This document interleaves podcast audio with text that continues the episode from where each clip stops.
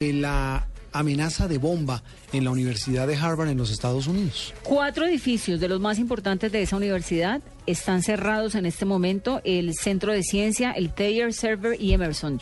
Están cerrados porque dice la administración de la universidad que tienen información no confirmada sobre la posible presencia de explosivos y entonces como una medida preventiva han evacuado los cuatro edificios de profesores, de alumnos y de toda la gente.